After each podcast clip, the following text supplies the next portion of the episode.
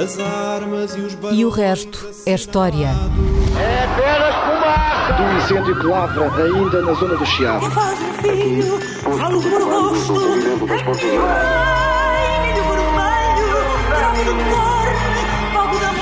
Quer transformar este país numa ditadura. Não, não. Com João Miguel Tavares e Rui Ramos. Olá, sejam bem-vindos a este episódio número 86 de E o Resto é História, com João Miguel Tavares e com Rui Ramos. Neste mês de março comemoram-se duas datas importantes.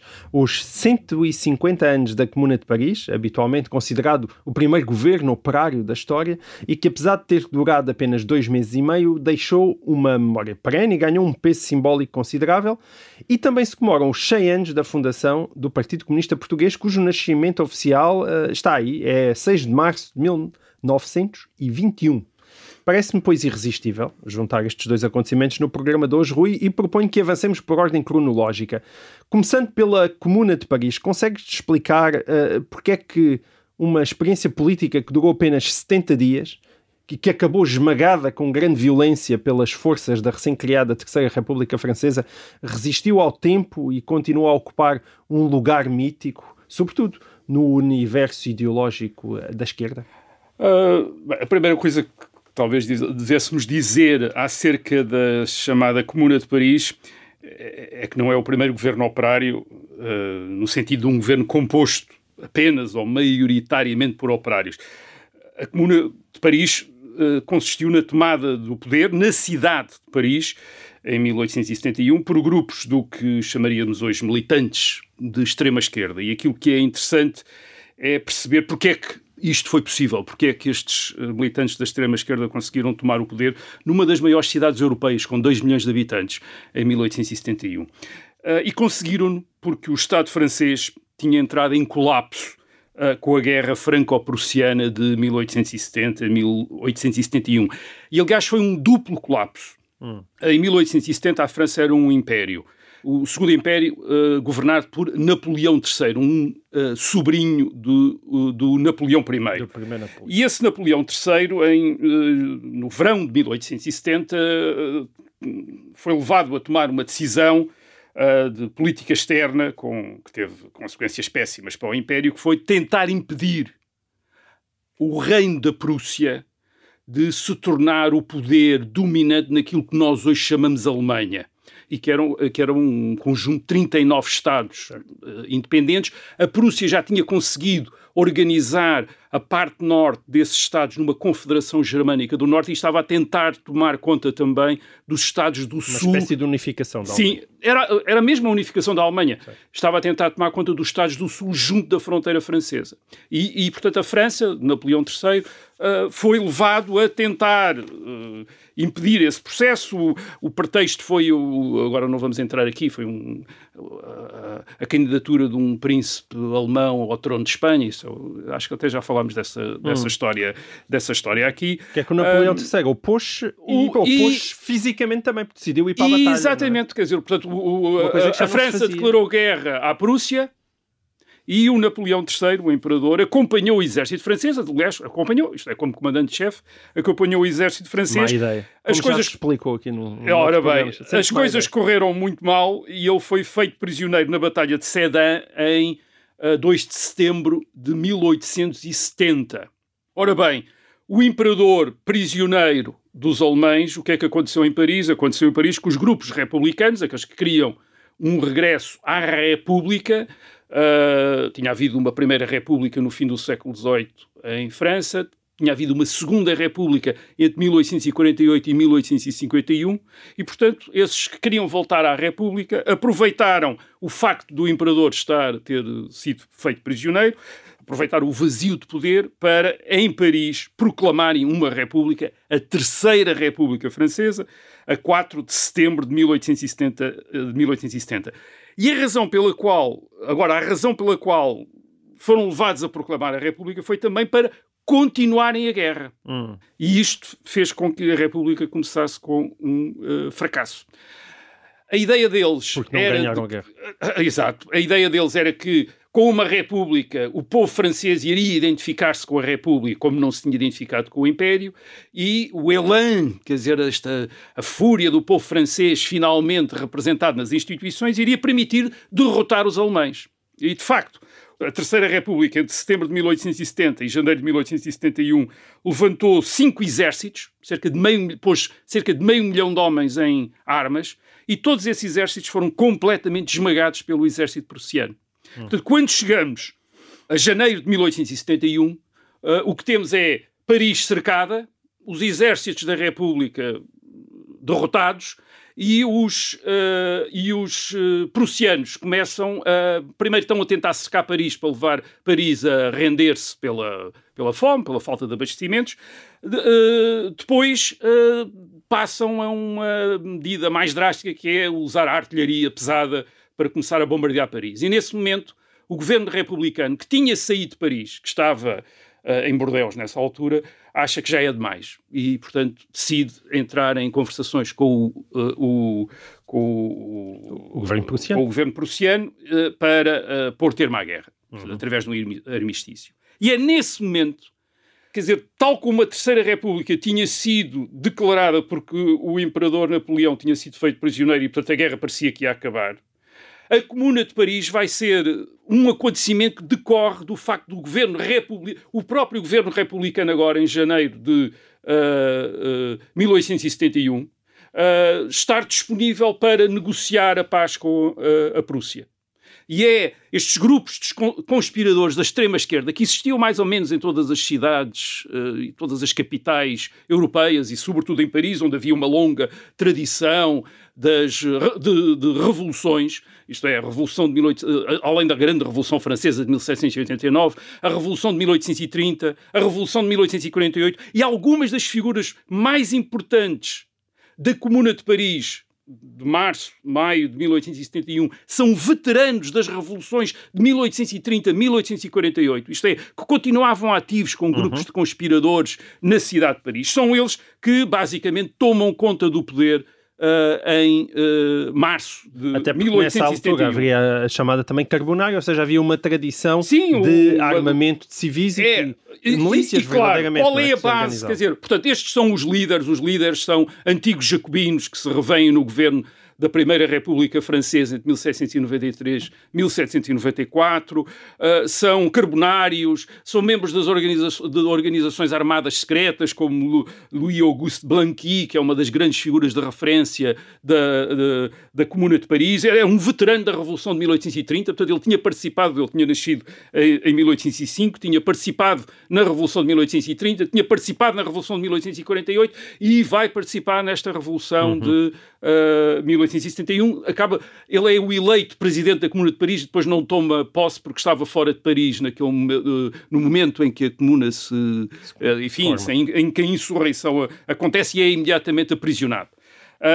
Agora, portanto, nós temos a liderar estes grupos de extrema esquerda e temos o que, o que é, qual é a base, isto é, o que é que eles o que é, com o que é que eles trabalham, digamos assim. Eles não trabalham propriamente não é com a classe operária. Com a classe operária. Aliás, hum. a classe operária em Paris, se nós quisermos falar de operários de grandes fábricas, é uma pequena minoria, em 2 milhões de habitantes são 40 mil. Mesmo os trabalhadores, mesmo a, a, a população empregada na indústria, em Paris não é mais do que um quarto da população e a maior parte dessa indústria que estamos a falar não é grandes fábricas, é oficinas, sapateiros, uhum. alfaiates, essas, quer dizer, enfim, uma classe trabalhadora. Há mais empregados domésticos e porteiros do que operários em, uh, em Paris. A principal base desta, desta revolta está na quantidade enorme de civis que estão armados, porque há uma instituição em França, em 1870, 71, que é reativada, que é as Guardas Nacionais, uhum. e que é uma espécie de milícia popular armada e que é armada pela Terceira República também para enfrentar os alemães. Isso faz com que em Paris haja 300 mil civis armados em, no princípio de 1871. Portanto, eles tinham armado uma grande parte da população. E é essas guardas nacionais que são a base da, da uh, insurreição.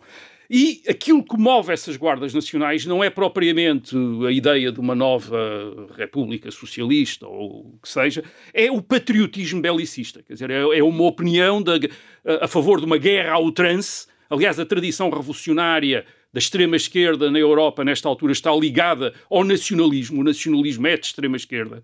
Uh, é um patriotismo xenófobo e belicista, que, que, em França está voltado, a partir desta altura, aliás, vai estar voltado contra a Alemanha. Aliás, depois de 1871, aquilo que caracteriza a extrema-esquerda na, na, Terceira República Francesa, precisamente, é uh, o belicismo, é uhum. o querer uma guerra de revanche contra a Alemanha, são os chamados revanchistas, portanto, é aqueles que não querem a paz, querem querem uh, a guerra. E, são, e, e, é, e, é, nesta base que estes uh, jacobinos, estes blanquistas, uh, tomam conta do governo de Paris. O governo que, vão, que estão a fazer em Paris faz lembrar imediatamente o governo, da, da, o governo terrorista, da, o chamado governo terrorista do terror da Primeira República Francesa de 1793-94. Eles até uh, organizam um comitê de salvação pública. Portanto, é exatamente a mesma coisa. Uh, hoje em dia há muita gente que vai à procura das medidas sociais deles. Não, as principais medidas deles é contra a Igreja. É, mais uma vez, a descristianização.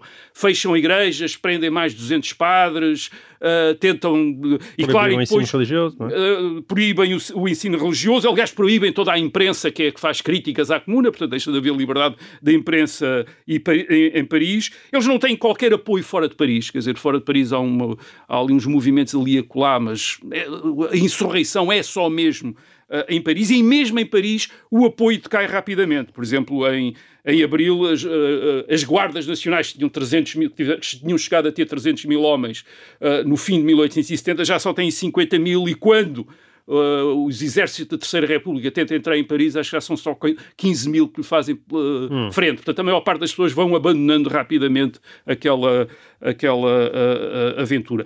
A Comuna é violenta, isto é, quando, quando eles percebem em maio que o exército da República vai tentar ocupar Paris, começam a fazer reféns entre, digamos, a burguesia. Aliás, há 200 mil pessoas que saem de Paris nesta altura, para que, foge, que fogem de Paris. Quer dizer, as classes médias, basicamente, quase hum. fogem todas. Mas eles conseguem arranjar uma quantidade enorme de reféns e começam mesmo a executar os reféns. Quer dizer, eles dizem que se o exército entrar em Paris, eles matam os reféns. Por exemplo, o arcebispo de Paris é fuzilado, são cerca de cento e tal pessoas uh, fuziladas. E começam também, quando o exército uh, republicano entra em Paris, a destruir monumentos.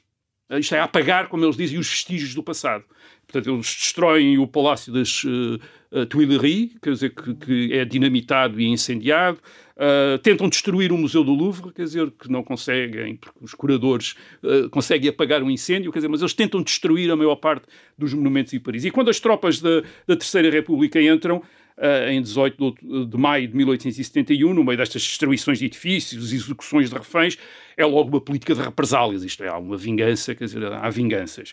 Uh, o, toda a gente que é capturada de armas na mão, os civis que são capturados de armas na mão, no, nos, nos, dias iniciais, uh, são fuzilados.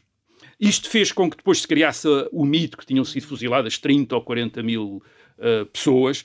Uh, nós hoje sabemos que provavelmente não terão sido fuziladas mais de 1.400 pessoas, num total de 5 ou 6 mil mortos, incluindo aqueles que estão uh, em combate. Portanto, a Comuna de Paris, não, não foi o primeiro governo operário, mas terá sido antes a última ocorrência no século XIX desta tradição de insurreição urbana criada pela Revolução Francesa.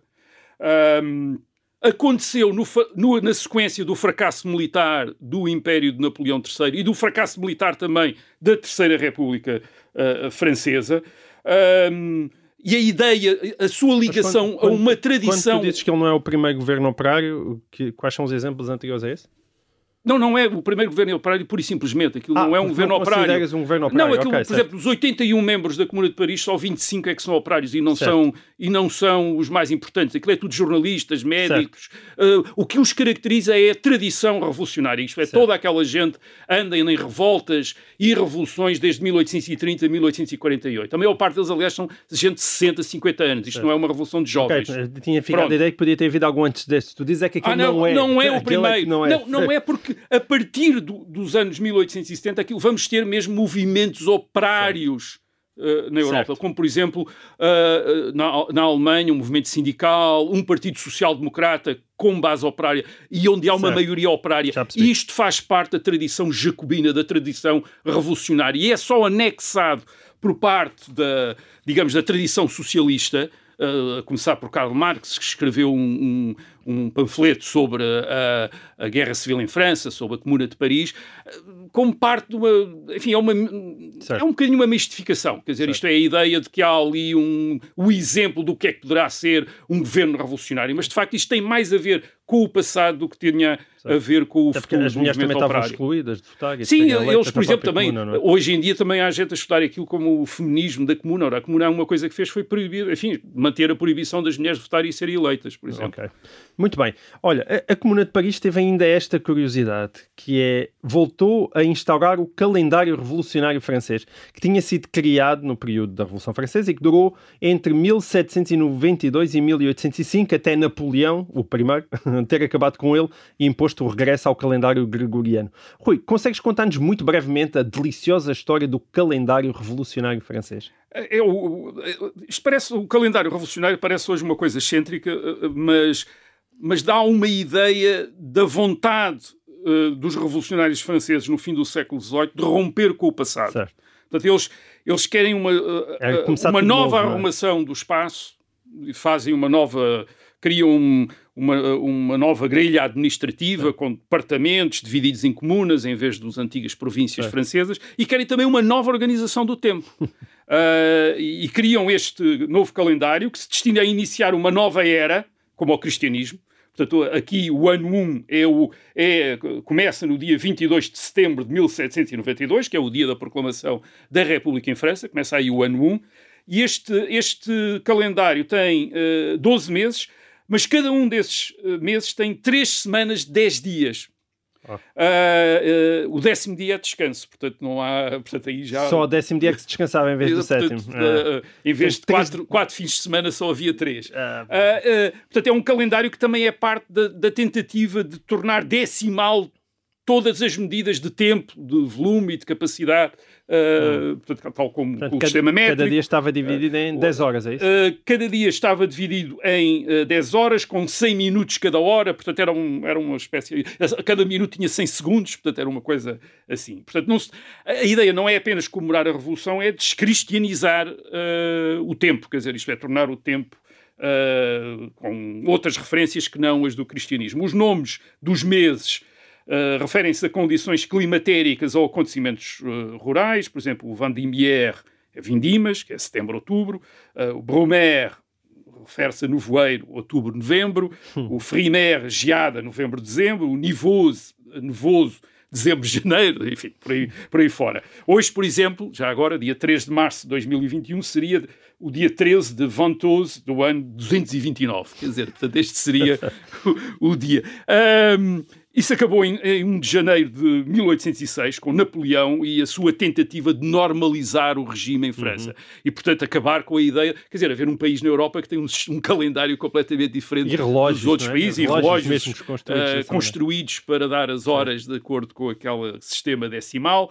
Uh, portanto, isto faz parte da mesma transição da República para o Império de Napoleão. Portanto, a República passa a ter um chefe de Estado dinástico, como as outras monarquias hum. uh, uh, europeias, passa a ter uma concordata com a Igreja, isto é, a aceitar outra vez o catolicismo e a readota o calendário em, em vigor no resto da Europa. O que ficou destas, deste calendário é alguns acontecimentos uh, revolucionários da Revolução Francesa entre 1789 e 1795, portanto, a fase que se considera da, da Revolução, às vezes ainda são referidos pelos Uh, calendário revolucionário. Por exemplo, a queda do Robespierre, no dia 27 de julho de 1794, toda a gente fala, historiadores, falam do 9 do Termidor. Portanto, foi o, aconteceu no dia 9 do Termidor do ano segundo. O Termidor era o, ano, era o, o mês de, de, verão, digamos assim.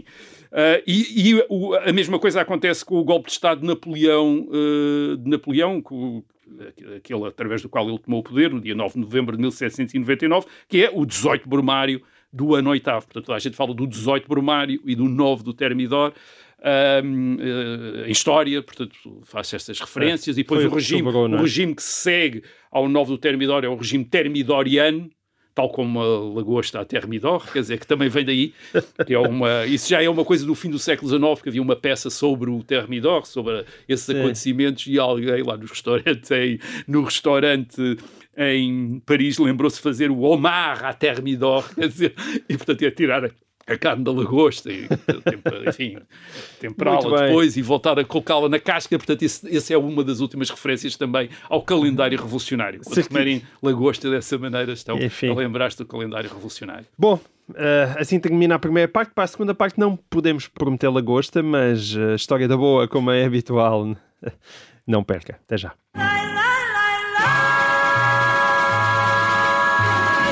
Olá, sejam bem-vindos a esta segunda parte do episódio número 86 de O Resto é História. Começámos na Comuna de Paris e agora vamos para o Partido Comunista Português.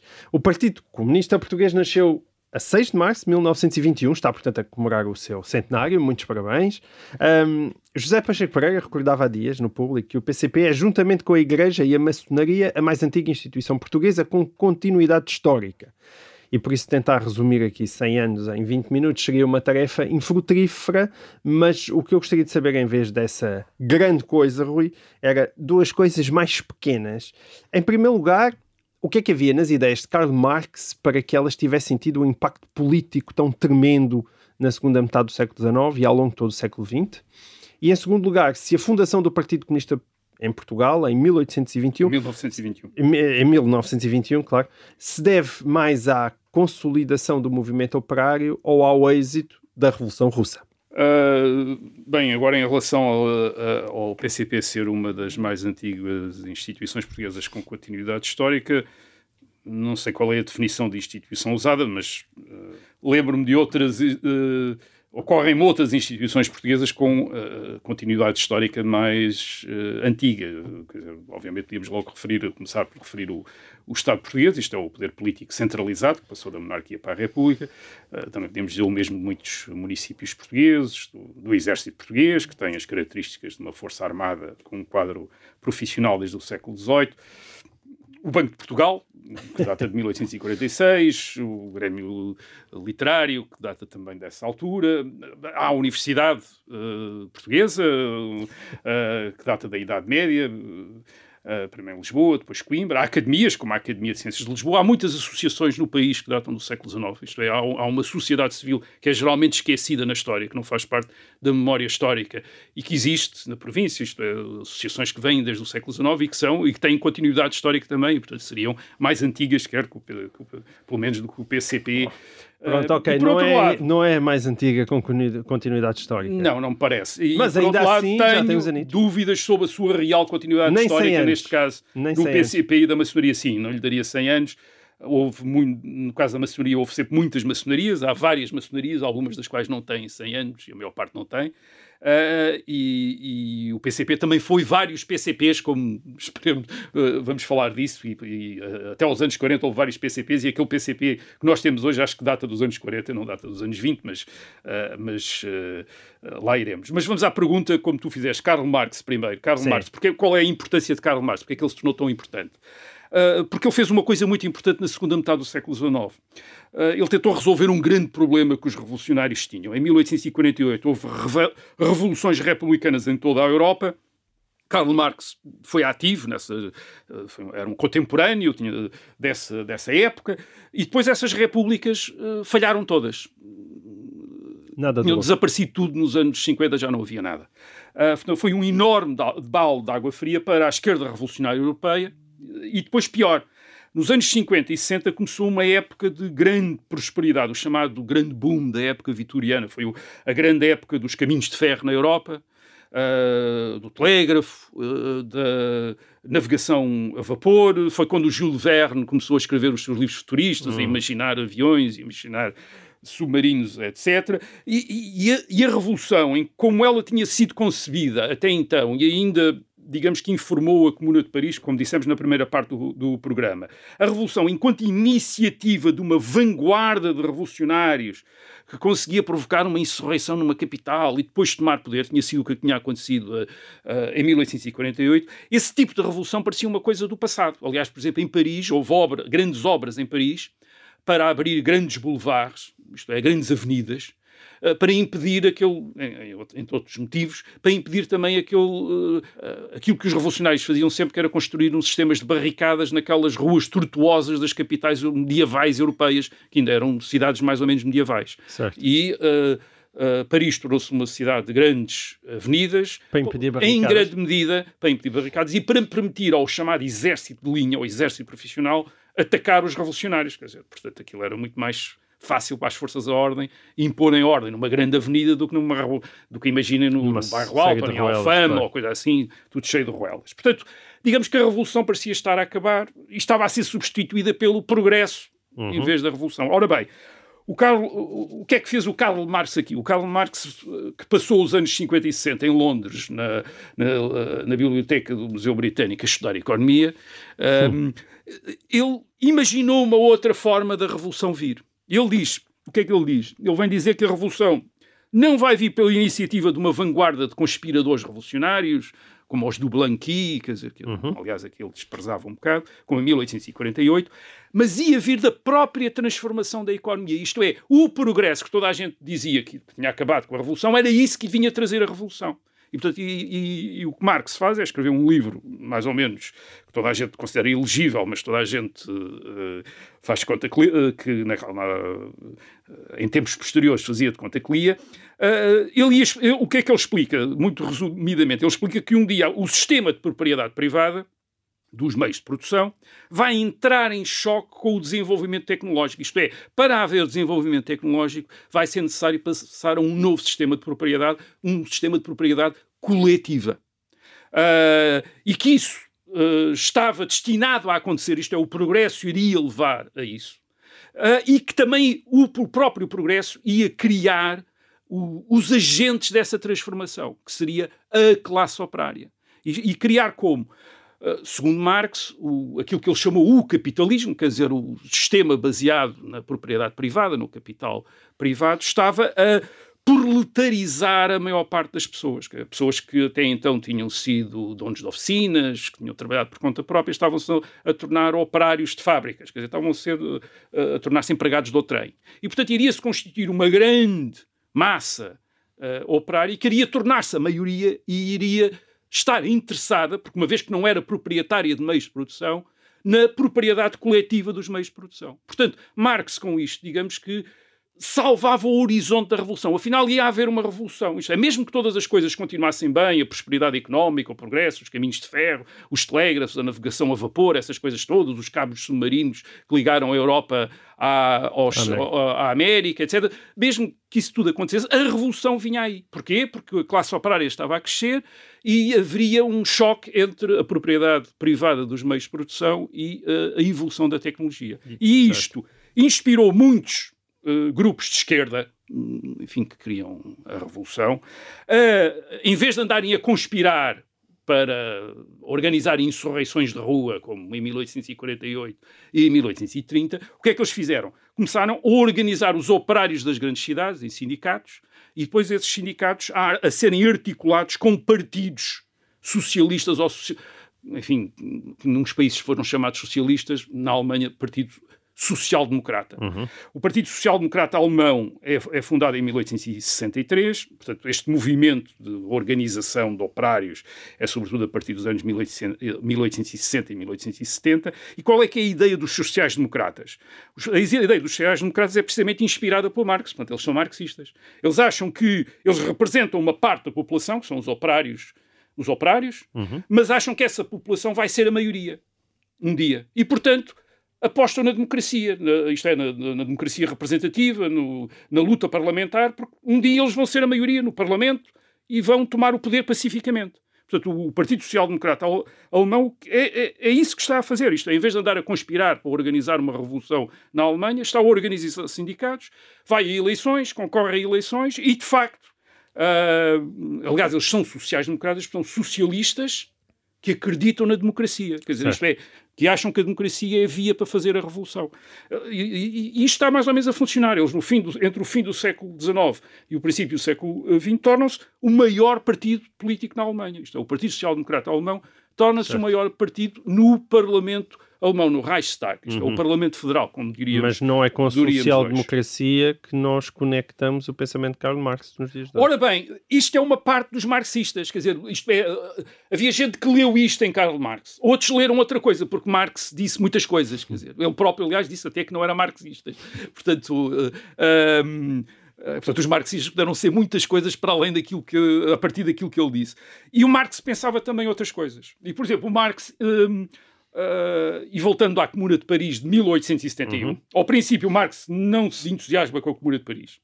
Acha aquilo uma, uma espécie de iniciativa de velhos revolucionários, como o Blanqui, etc. Portanto, desconfia. Ele está associado então, ele está ligado então à, Associação Internacional de Trabalhadores, que é precisamente a organização de operários, e está a haver ali uma insurreição armada dirigida por velhos jacobinos e por, e por velhos revolucionários. Mas o, o Marx também mudava, de, ia também mudando de opinião. Ele, por, por volta de, portanto, isto em setembro de 1870, ele não está muito entusiasmado com a ideia de um golpe, Uh, mas, e diz mesmo à Organização Internacional de Trabalhadores para desconfiarem do que está a acontecer em Paris, atenção, não se envolvam naquilo, etc. Uh, ah, mas por volta da primavera de 1871, uh, ah, com o estabelecimento daquele governo revolucionário da Comuna, ele muda de opinião e entusiasma-se com a Comuna de Paris. Hum. E entusiasma-se com a Comuna de Paris porque aquele governo ditatorial e terrorista da Comuna, terrorista no sentido do terror de 1793-94, parece de repente ser uma fase importante da passagem do, do, capitalismo para o socialismo. Isto é, já não basta a classe operária ter a maioria.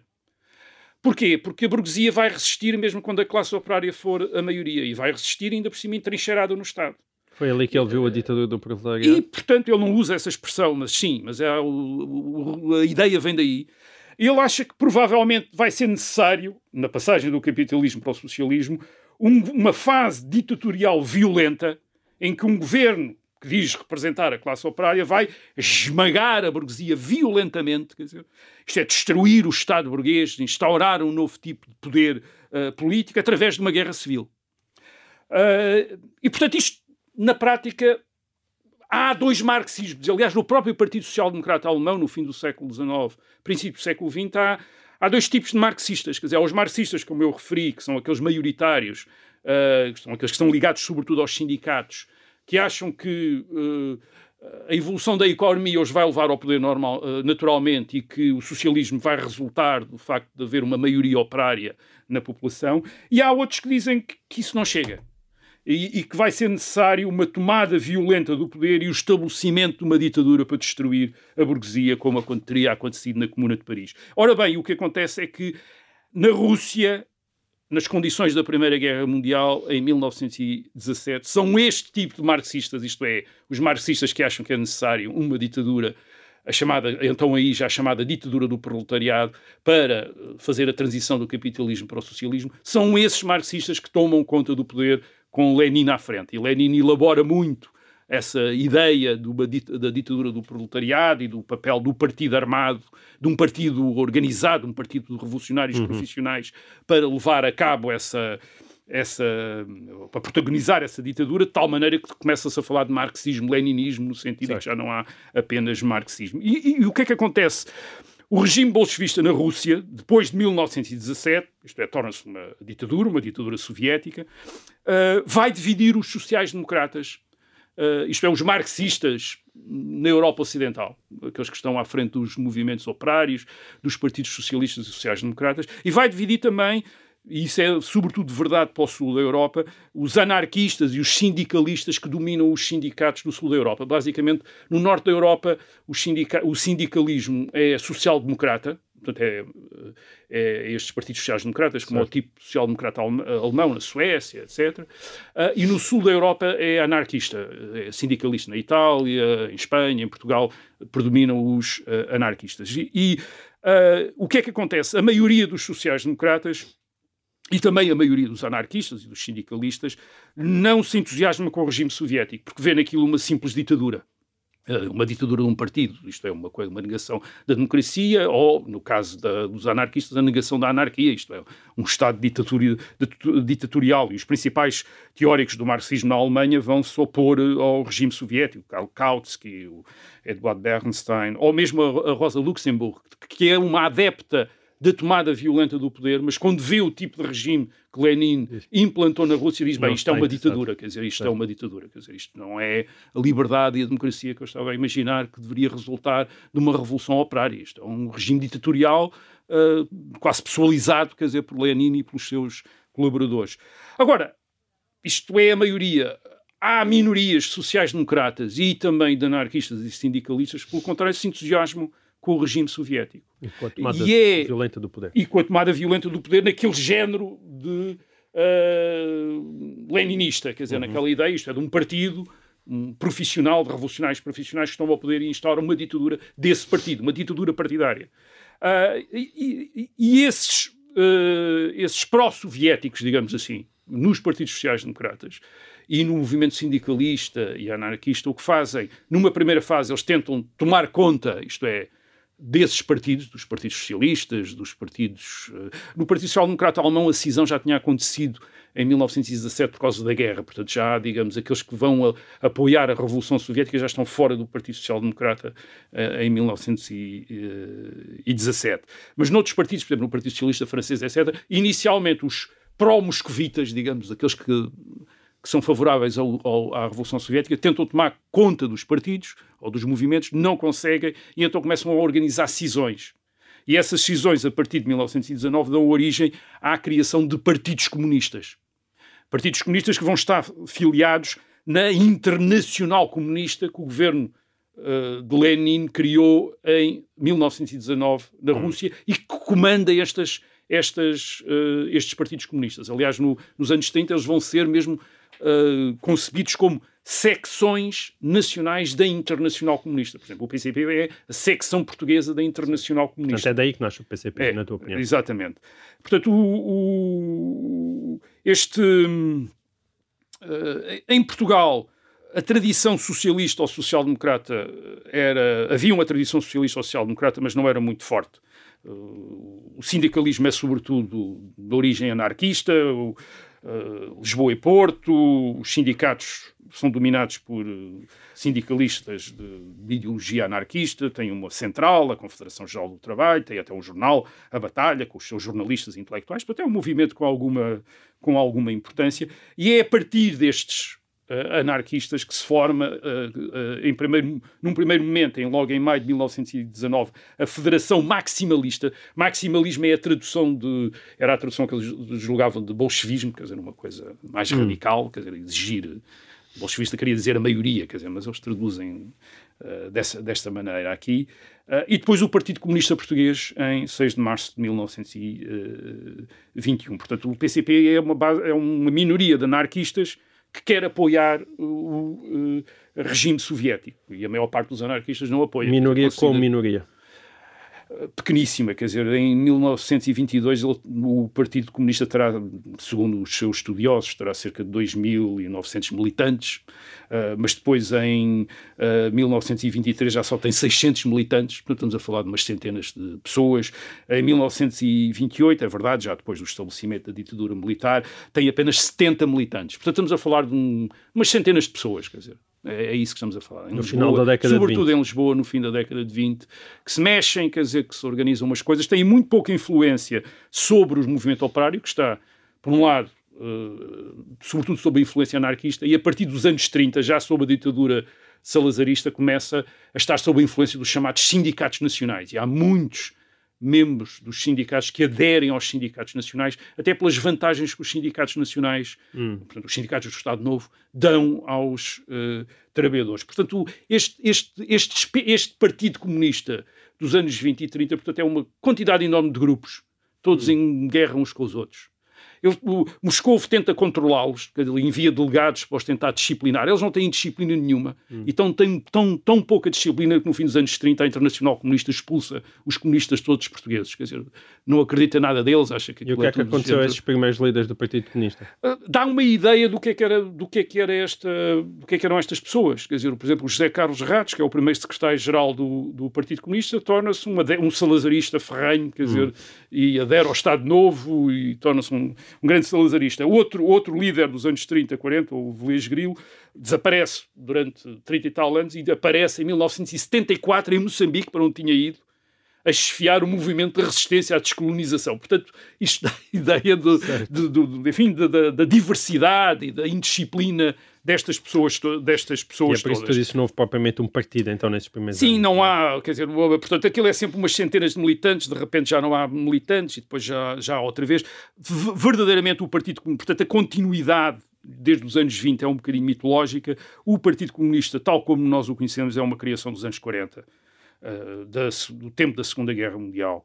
Embora eles reivindiquem a herança dos anos 20, é um partido completamente novo. É um partido que é formado por um grupo de jovens uh, dirigentes à volta de Álvaro Cunhal e de outros, uh, e que vão ser sempre mais ou menos o mesmo até aos anos 90, portanto, durante 50 anos, aí sim uma grande continuidade depois, desde os anos 40 aos anos 90, e aquilo que eles introduzem em Portugal, em relação aos partidos comunistas anteriores, é o stalinismo, quer dizer, e é a disciplina stalinista, que, é, que está muito mais adequada para sobreviver em condições de clandestinidade. Certo. E, portanto, aqui oh. há uma ligação maior, há, uh, uma identificação maior com a União Soviética, com certo. as diretivas uh, de Stalin, e é um partido completamente novo, quer dizer, e é, e é esse partido dos anos 40 que temos de, até, de, até Deixa-me só ser um bocadinho stalinista agora com o tempo, porque acabou uh, o tempo disponível que nós temos para o programa em direto.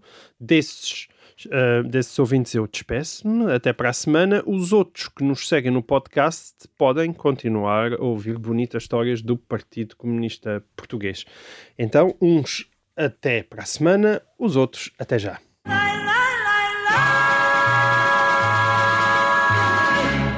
Rui, conta-me então.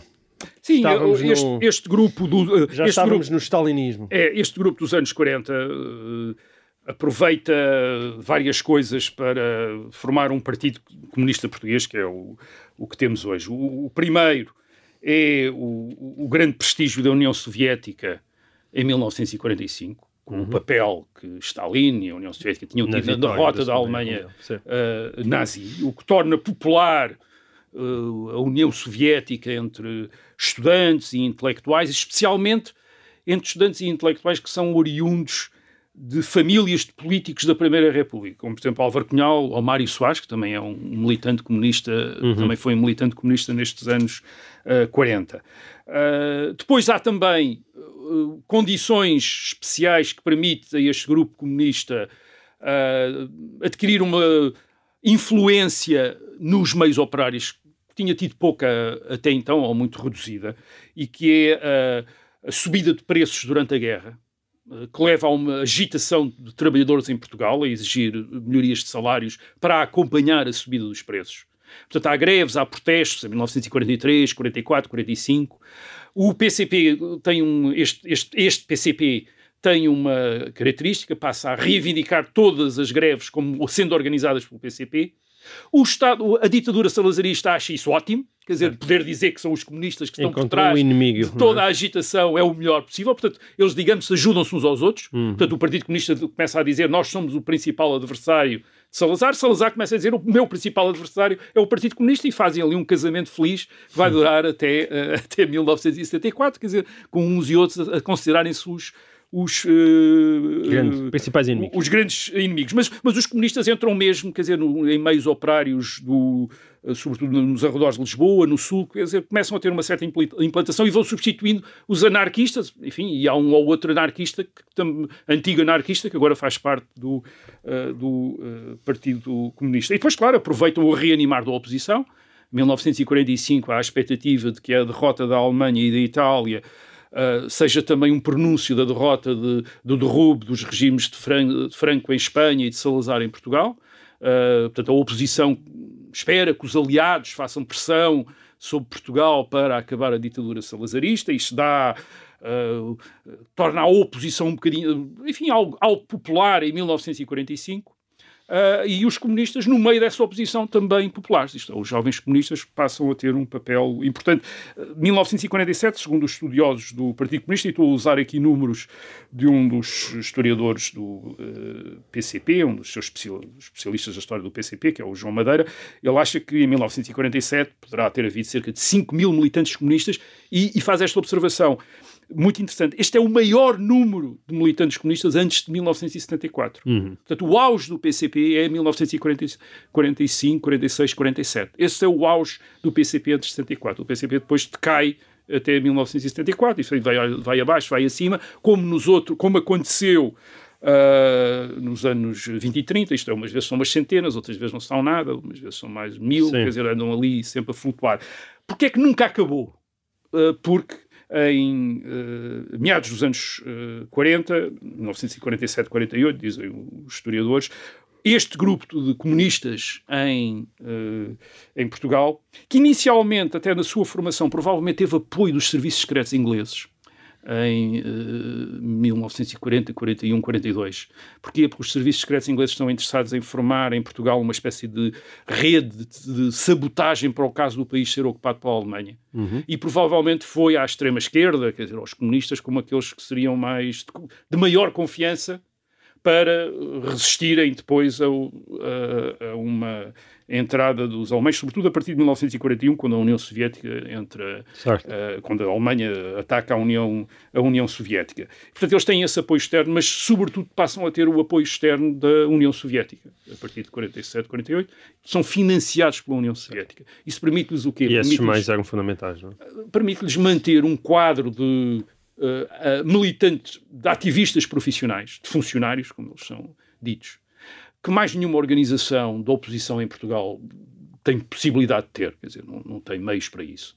A União Soviética dá bastante dinheiro ao Partido Comunista, portanto, não só mantém esses uh, funcionários, como os protege quando eles são presos, apoia a família, quer dizer, certo. apoia, tem, às vezes tem os filhos a estudar na União Soviética a partir dos anos 50 e 60. Uh, eh, portanto, há toda, uma, há toda uma série de condições para um, indivíduos que estão, enfim, vocacionados para isso ou, ou, atraídos por esses princípios do Partido Comunista poderem fazer de vida da, vida da, da, da atividade. Social na área há uma espécie de segurança social, uma retaguarda que apoia, é, e isso explica porque é que o PCP depois este PCP se mantém e com uma grande fidelidade à União Soviética, uma vez que depende imenso Sim. da União Soviética e também por questões para depois, nos anos 70, também para se distinguir do Partido Comunista de Espanha. Isso depois era outra, uhum. era outra história. Portanto, mas fundamentalmente o Partido Comunista que nós temos hoje, quer dizer, é verdade, o primeiro Partido Comunista, um Partido Comunista foi fundado em 1921, o atual, obviamente, reivindica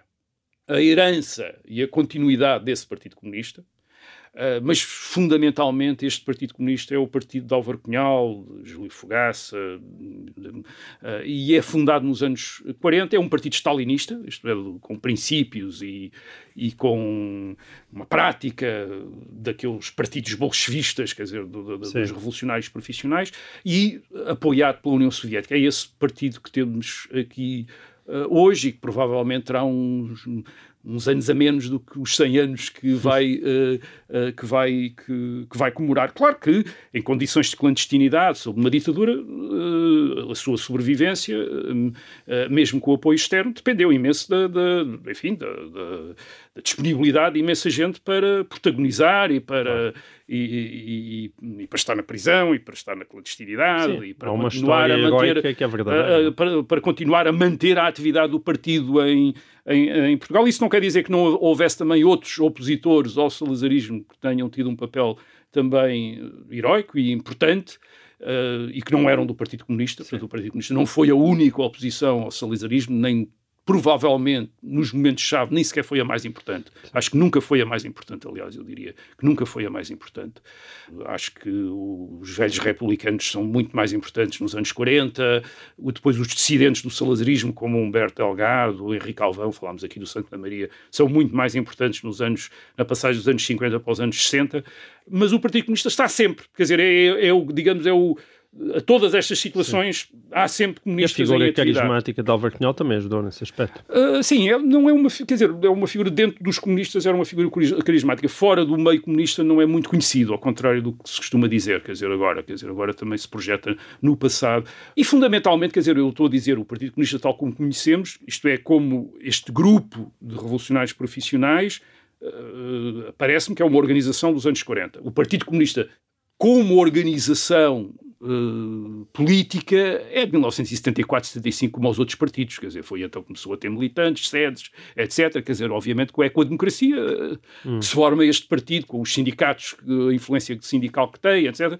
Portanto, uh, vem muito destes anos, uh, dos anos da Revolução e da influência que, nessa altura, em, conjuga, em conjugação com alguns setores do movimento das Forças Armadas, conseguiu ter na sociedade portuguesa e no Estado em Portugal. Portanto, digamos tem a mesma idade do Partido Socialista, do PPD, do PSD, do CDS, quer dizer, uh, é um partido de 1974-75. Organi como organização clandestina, eu diria que tem uma continuidade desde os anos 40, com a marca Partido Comunista, de facto existe desde 1921. Muito bem, Rui. E assim termina esta edição de E o Resto da História. Quem quiser enviar perguntas já sabe que tem à disposição um mail a história.observador.pt e até para a semana.